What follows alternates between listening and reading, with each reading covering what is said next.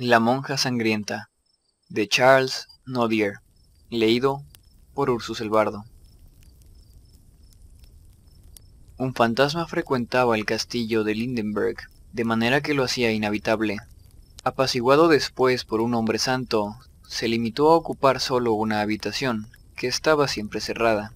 Pero cada cinco años, el 5 de mayo, a una hora precisa de la mañana, el fantasma salía de su asilo. Era una monja cubierta con un velo y vestida con un hábito manchado de sangre. En una mano sostenía un puñal y en la otra una lámpara encendida. Descendía así la escalera, atravesaba los patios, salía por la puerta principal, que oportunamente dejaban abierta, y desaparecía. La llegada de esta fecha misteriosa estaba próxima, cuando el enamorado Raymond recibió la orden de renunciar a la mano de la joven Agnes, a quien amaba locamente. Raymond le pidió una cita, la obtuvo y le propuso un rapto. Agnes conocía acabadamente la pureza del corazón de su amante para vacilar en seguirle. Dentro de cinco días, le dijo ella, la monja sangrienta debe dar su paseo. Abrirán las puertas y nadie se atreverá a interponerse en su camino. Yo sabré procurarme vestidos apropiados y salir sin ser reconocida. Estate preparado a cierta distancia. Alguien entró en ese momento y les obligó a separarse. El 5 de mayo, a medianoche, Raymond se encontraba a las puertas del castillo. Un coche y dos caballos le esperaban en una cueva cercana. Las luces se apagan, cesan los ruidos, suena el reloj. El portero, siguiendo la antigua costumbre, abre la puerta principal. Una luz aparece en la torre del este, recorre una parte del castillo, desciende.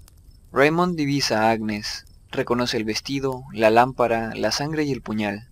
Se acerca, ella se arroja en sus brazos. La lleva casi desvanecida en el coche, parte con ella al galope de los caballos. Agnes no decía ni una palabra.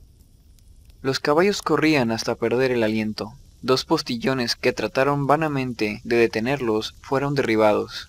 En ese momento, una tormenta espantosa se levanta. Los vientos soplan desencadenados. El trueno ruge en medio de miles de relámpagos. El coche desbocado se rompe. Raymond cae sin sentido.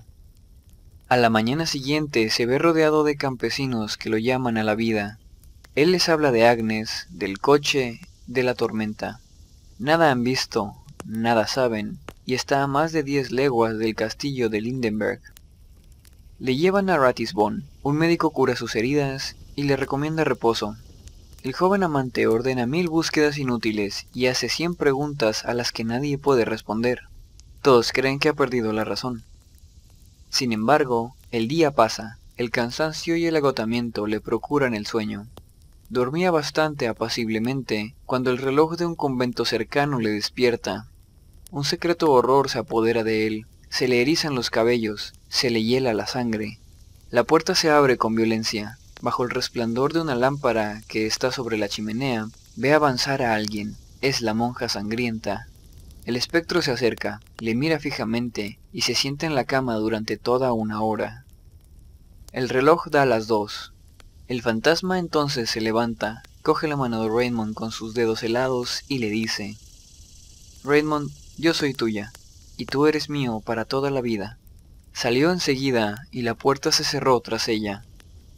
Una vez libre, grita, llama. Se persuaden cada vez más de que no está en su sano juicio.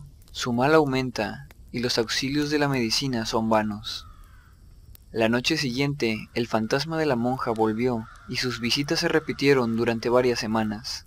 El espectro, solo visible para él, no percibido por nadie más. Entretanto, Raymond averiguó que Agnes había salido demasiado tarde y le había buscado inútilmente por los alrededores del castillo, de donde concluyó que a quien había raptado era a la monja sangrienta. Los padres de Agnes que no aprobaban su amor, aprovecharon la impresión que produjo esta aventura en su espíritu para determinarla a que tomase los hábitos. Finalmente, Raymond fue liberado de su espantosa compañía. Llevaron a su presencia a un personaje misterioso que pasaba por Ratisbon. Le introdujeron en la habitación a la hora en que debía aparecer el fantasma de la monja. Esta tembló al verle y, tras una orden de aquel, explicó el motivo de sus inoportunas apariciones.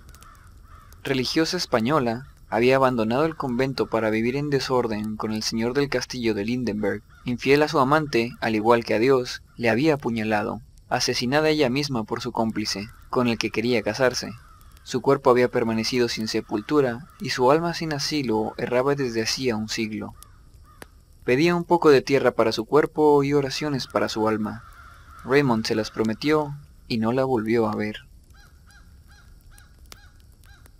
Eso es todo por esta noche. Mis redes sociales están en la descripción. Pueden seguirme en Twitter para enterarse de cuando salen las nuevas fogatas. Y en Instagram para ver fotos de mis michos, mi comida casera y mi pixel art.